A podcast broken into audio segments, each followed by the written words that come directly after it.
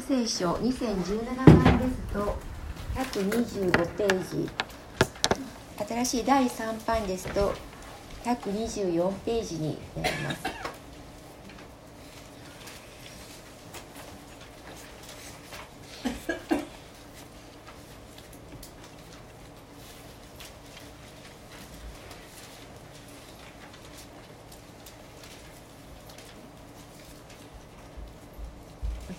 られたでしょうか。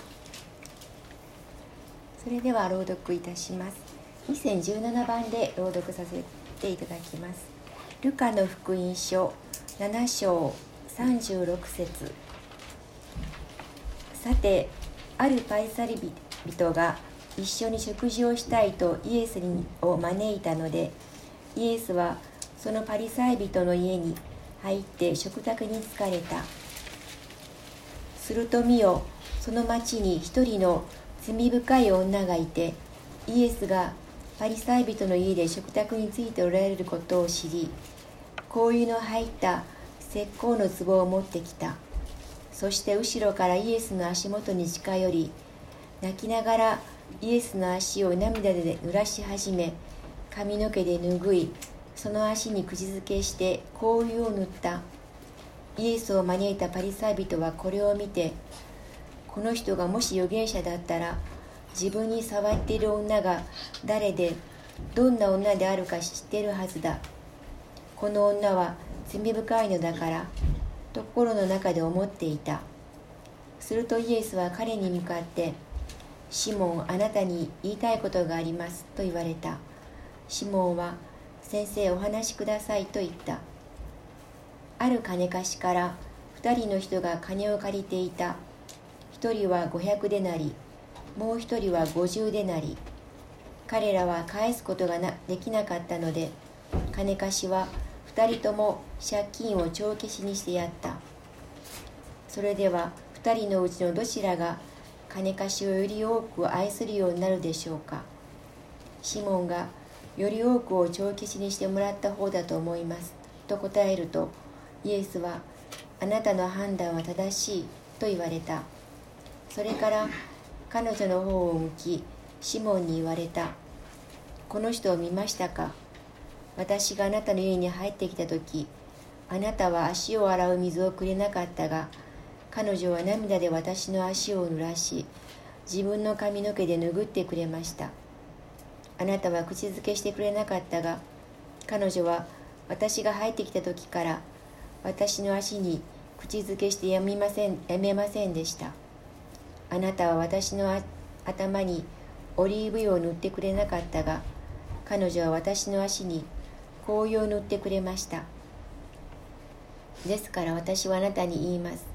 この人は多くの罪を許されています。彼女は多く愛したので愛したのですから。許されることの少ないものは愛することも少ないのです。そして彼女にあなたの罪は許されています。と言われた。すると共に食卓についていた人たちは自分たちの間で言い始めた。罪を許すことさえするこの人は一体誰なのか。イエスは彼女に言われた。あなたの信仰があなたを救ったのです。安心して生きなさい。それではこのところから斎藤隆二牧師より「あなたの罪は許されています」と題してメッセージを受け継いでいただきます。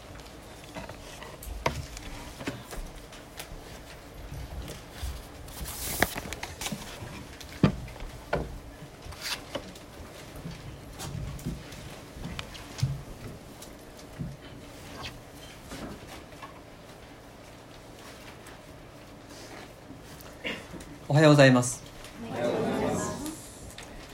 今日もこの場に共に集まれることを感謝します。神様の見舞いに出ることができる。そのことをご一緒に喜びましょう。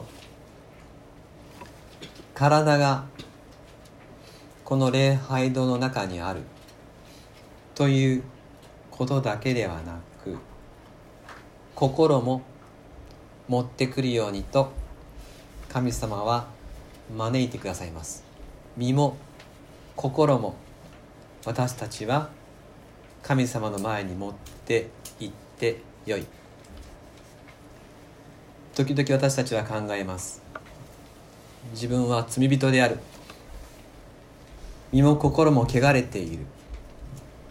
神様の前に出るわけにいかない。しかし神様は招いてくださいます。すぐそばに本当に身近に招いてくださいます。36節。さてあるパリサイ人が一緒に食事をしたいとイエスを招いたのでイエスはそのパリサイ人の家に入って食卓に疲れた。これは珍しい出来事です。パリサイ人はイエス様に対して心を閉ざしていました。妬みを覚え対抗意識に燃えていました。ですからこの食卓への招待っていうのはおそらく善意から来る招待ではありません。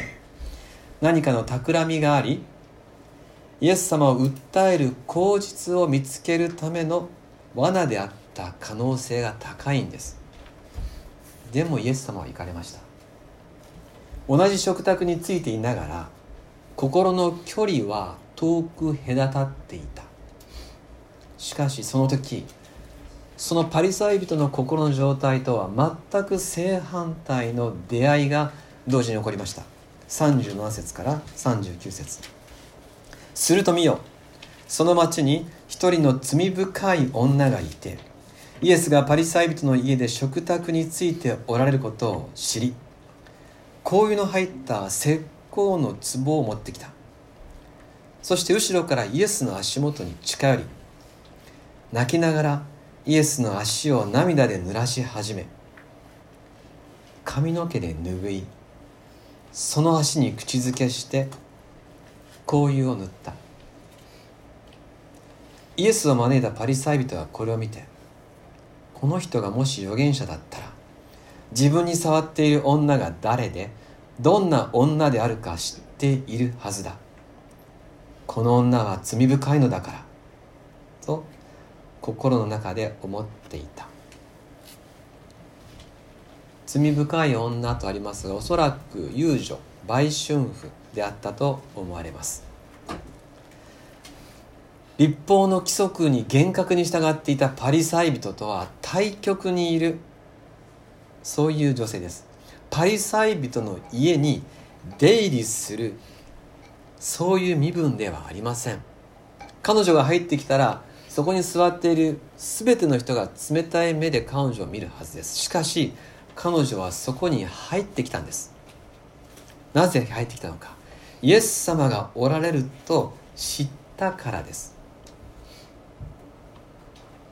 37節でイエスが食卓についておられることを知りと書いてあるこの知ったという言葉。これはギリシャ語では、えー、悟ったとか判明したというような深い思いを表す知るという言葉が使われています。彼女にとって本当にお会いしたいと思っていたイエス様が来られている。その感動の中で彼女は冷たい目で見られることも気にせずに家に入ってきたわけです。2人の人がここにいるわけですね。聖書の専門家であるパリサイ人と罪人と呼ばれる女。食卓にイエス様を招いたパリサイ人と冷たい目で見ながら見られながら入ってくる女。この2人のうちイエス様に近いのはどっちでしょうか？本当の距離はどうなっているでしょうか？上辺の距離と心の距離が正反対になっていることを私たちはここから見ることができます。パリサイ人は聖書の専門家であるイエス様を今食卓に招いた人でありますが彼の心はイエス様から遠く隔たっていました。しかし罪深い女と書かれているこの女性はイエス様を心から慕い求めています。彼女は最高の贈り物を持ってきています。最大の愛情表現をしています。石膏と訳されている言葉はアラバスターという白く美しい鉱石のことです。これで多くの芸術作品が彫られました。それで壺を作っている。細い口を持つ首を持つ石膏の壺。その中にただのオリーブオイルじゃなくて香油が入っている。すなわち香油入りのアラバスターの壺はそれ自体が宝物です。彼女はそれを持ってきた。イエス様の足に近づきました。そして涙を流しました。彼女の涙が雫となって足を濡らしました。それを彼女は髪の毛で拭ったんです。この女はイエス様に最高の愛を伝えたいと願っています。髪の毛は女性の冠です。当時そういうふうに思われてました。涙で足を濡らして髪の毛で拭う。それが彼女にとっての最大の感謝を表す表現でした。なぜこの女性がここまでイエス様に感謝しているのかはここには記されていませんが。しかし明らかに彼女は悟っているわけです。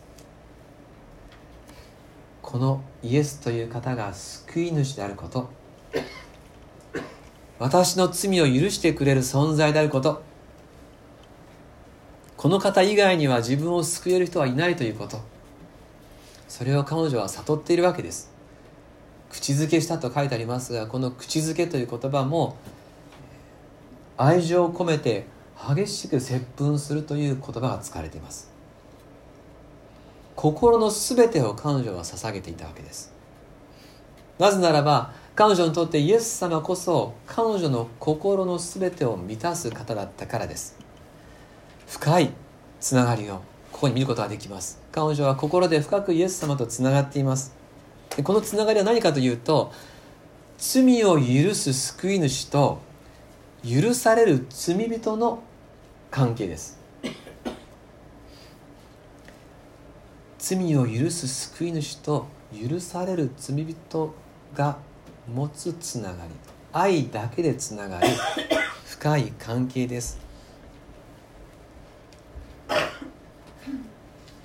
足を洗うという出来事から最後の晩餐の出来事を思い起こす方も多いでしょう。イエス様が十字架にかかられる直前今日は生産式がありますがその生産式の時にイエス様は弟子たちを最後まで愛されたと書いてあります。そしてその愛を表すために12人の弟子一人一人の足元にひざまずいて一人一人の足を洗いました。水で洗い手ぬぐいで拭い取りました。その時ペテロは驚きました。それは奴隷のする仕事。やめてくださいとイエス様に願った。するとイエス様はこう言われました。開かれなくて結構ですがヨハネの福音書の13章8節。ペテロはイエスに言った。決して私の足を洗わないでください。イエスは答えられた。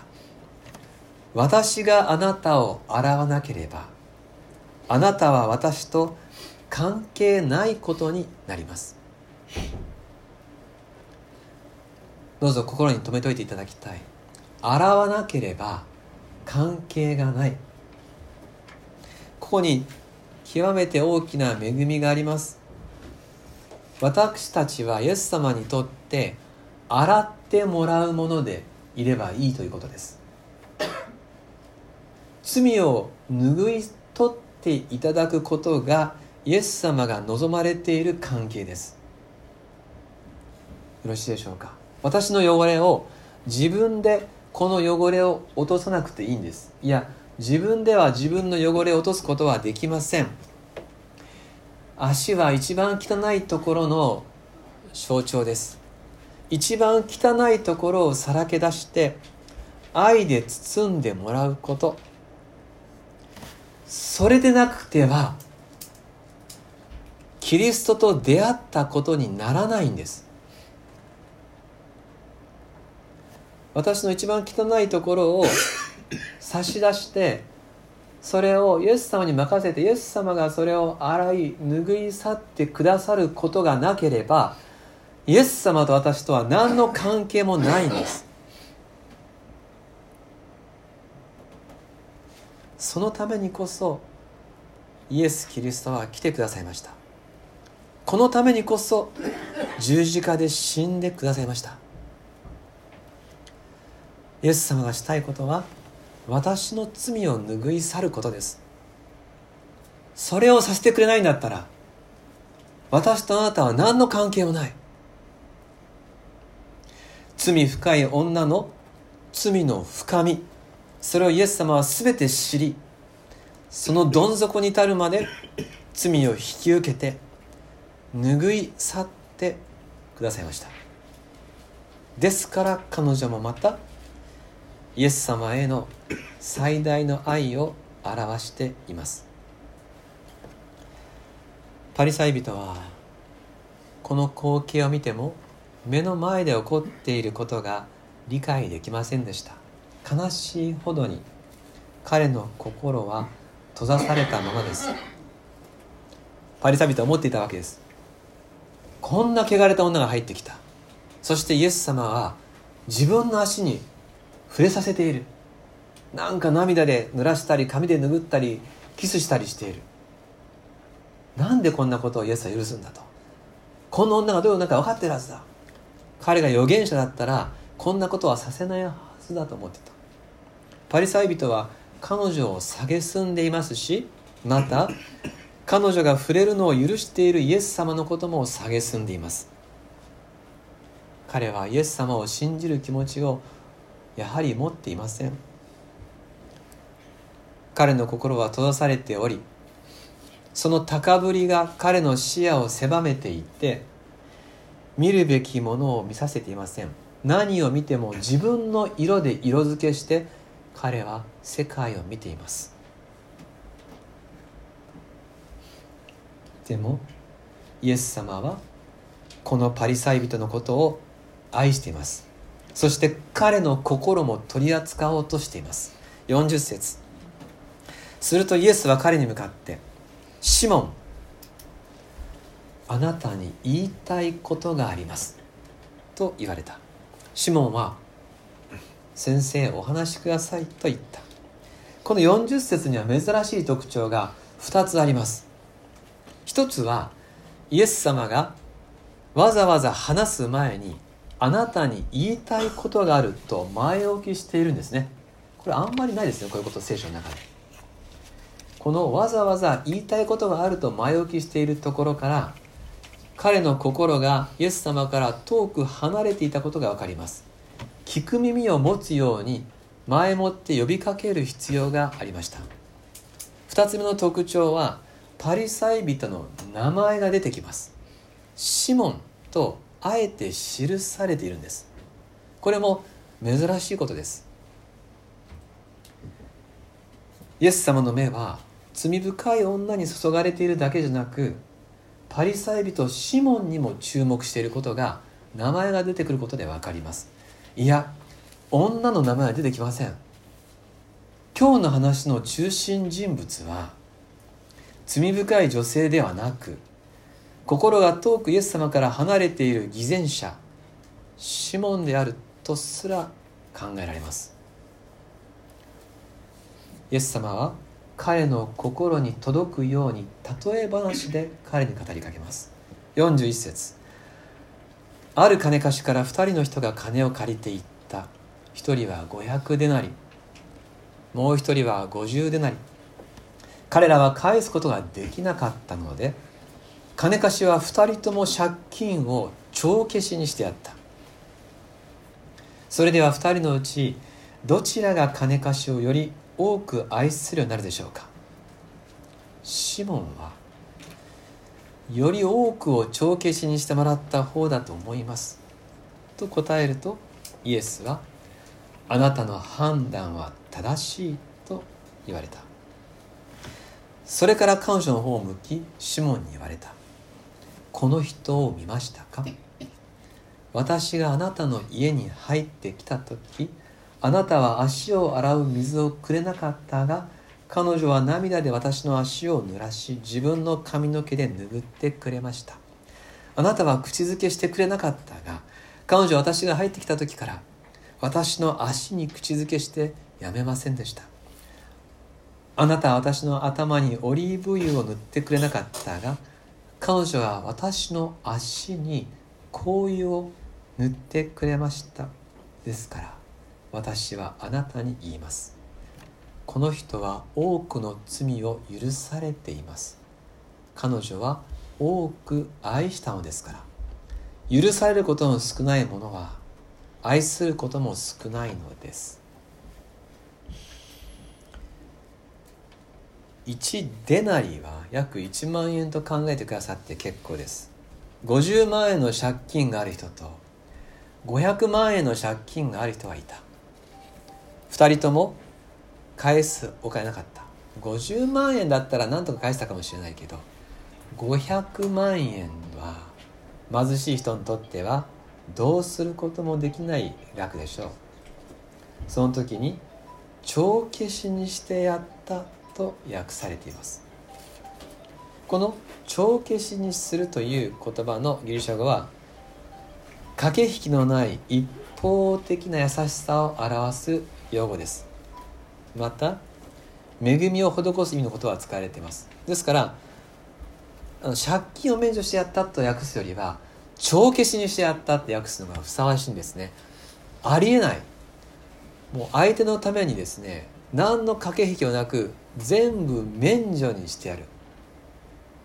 そういう愛をもってしてやったというそういう言葉です。ですからこの例え話はイエス様が与えてくださる罪の許しが意識された言葉です。2人のうちどちらが金貸しを愛するだろうとイエス様は尋ねました。パリサイ人シモンは多く500デナリ許してもらった方だろうと答えた。あなたは正しいとイエス様はおっしゃり彼を褒めてるんですね。こうして少しずつ彼の心を取り扱います。あなたは今間違ってないよ。そして今度は例えではなくてシモンと罪深い女の違いを実例で示しています。あなたは足を洗う水をくれなかった。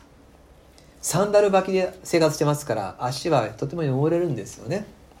でも客人に足を洗う水を出すという習慣をシモンは忘れていました。愛のなさは礼儀のなさに現れました。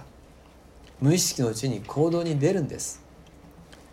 また親しみの口づけの挨拶も当時一般的でしたがシモンはそれもしませんでした。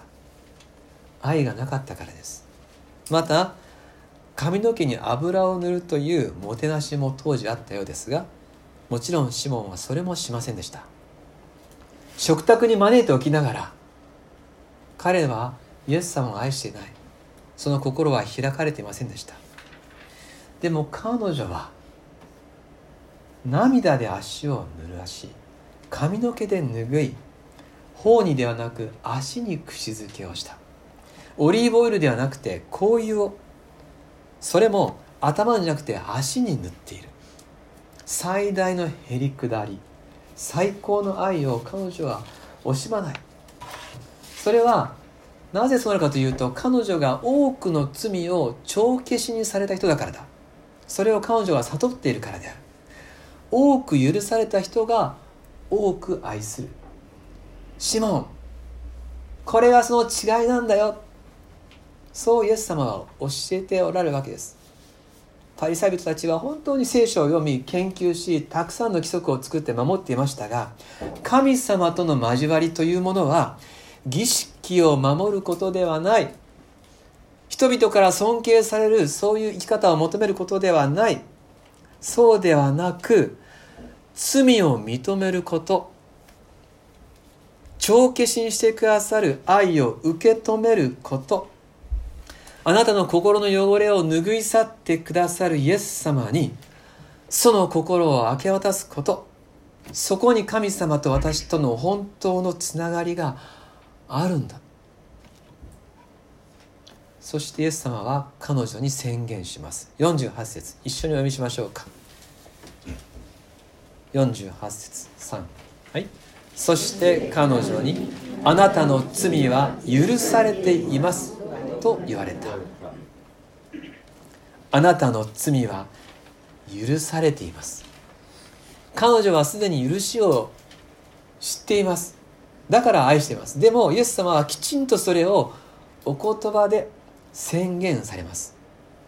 あなたの罪は許されています。しかしこの言葉はシモンとその食卓についている仲間たちには戸惑いとなりました。49節すると共に食卓についていた人たちは自分たちの間で言い始めた。罪を許すことさえするこの人は一体誰なのか。彼らはこう考えたわけです。罪の許しっていうのは生贄のための羊や牛をちゃんと購入して神殿に連れて行き儀式にのっとって捧げなくては与えられない。今この場で言葉だけで罪を許すというこの男は何様のつもりなのか。ましてこの女は救いようのない罪人である。こんな言葉を発することが許されてよいのか。しかし私たちは知っています。イエス様のこの言葉は軽はずみの言葉ではない。イエス様はご自分が生贄となるという決意でこの言葉を宣言されてるんです。自分が十字架にかかる覚悟に裏打ちされた全き許しの宣言です。この方はいやこの方だけは人の罪を許すことができる救い主です。この方があなたの罪は許されています。と私たちに語ってくださるわけです。イエス・キリストを信じる全ての人にこの言葉が宣言されます。全ての人にです。例外はありません。どんなに自分で自分を罪人と思ったとしてもあるいは全ての人に周りの人からあの人は罪人だと思われていたとしてもあなたの罪は許されています。十字架のイエスはそう宣言してくださる。そしてさらにイエス様は彼女にさらに語ります。あまりにもお優しいお言葉です。50節。お読みしましょう。一緒に。3はい。イエスは彼女に言われた。あなたの信仰があなたを救ったのです。安心して生きなさい。あなたが私を信じた。それが全てである。あとは何にもいらん。私の愛をあなたは受け止めた。それであなたは救われている。安心して生きなさい。という言葉は直訳は安心の中へ生きなさい。平安の中へ生きなさいという言葉です。ちょっとそれでは日本語として通りが悪いので安心して生きなさいと訳になってますが本来は安心の中に平安の中に行けという言葉です。これが意味することは許されたこの時点が平安の頂点ではなくてさらに神の平安を味わうための人生に進めという言葉です。今許された今がピーク。ここから頑張れようじゃなくてあなた許されている。さらに神の平安を味わうために人生を生きなさい。その人生にイエス様は私たちを導きます。全き許し永遠の許しを経験し続けるために私たちは許されました。そしてこの言葉は同時にシモンとその仲間たちへの呼びかけであると思います。イエス様はあえて強調しています。信仰が救うんだよと信仰があれば救われる。平安の中に進んでいくことができる。パリサイ人たちあなたたちが本当に欲している救い永遠の平安それは私の愛を信じることで得られるんだよとあえて宣言してパリサイ人たちを招いていると思うのです。そしてまたパリサイ人たちだけじゃなくて私たち全ても今招かれています。私たちもまたパリサイ人のようなところ偽善者のようなところがありはしないか。もしそうならば今日それをご一緒に改めて平安の中へと進んでいきたいと思うのです。かたくなに自分のことを自分はこうあるべきであるという決まりでしま縛ってはいないか。また罪ある自分ではダメなんだと自分の罪から目をそらしていないか。許し許されるためには犠牲とか手順が大事だと思い込んでいないか。許しは遠くにある。手が届かないと思い込んではいないか。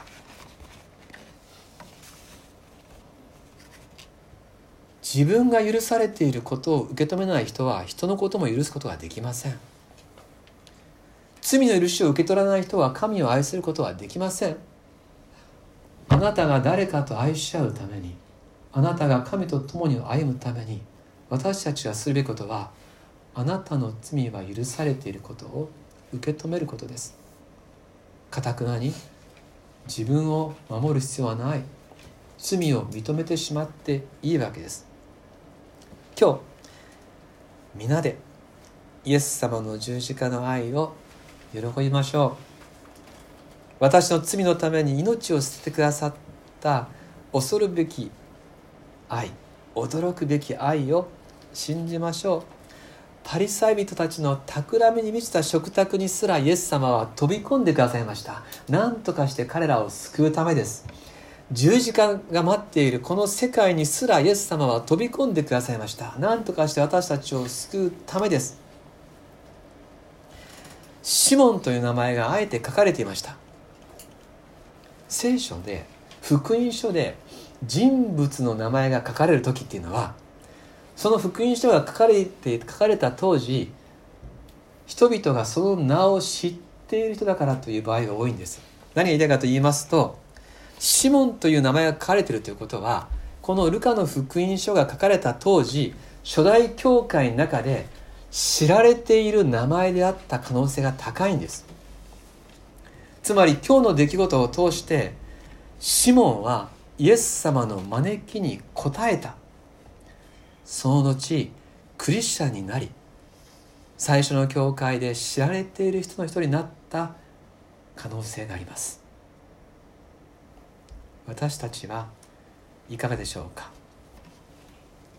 イエス様の愛が差し出されていることを知っていますか？知っているならそのまま受け止めることです。クリスチャンの方にも同じことを問いたい。あなたは本当にイエス様の愛と許しが差し出されていることを受け取っていますか？どこかで生真面目に洗礼を受けた時には許されたけどあとは頑張りだと思ってないか？その後罪を許してしま罪を犯してしまった自分はほどほどクリスチャンである。低空飛行の良くないクリスチャンであると思っていないか。今日のどこにもそんなことは書いていない。イエス様は拭い去ってくださり今日も拭い去ってくださり平安の中へ進むようにおっしゃってくださった。今も許しは差し出されている。というよりは私があなたを洗わなければあなたは私と何の関係もないと言われた以上私たちは罪を差し出し一番汚いところを洗い続けていただくことで恵みを味わい続けていく。どうぞ。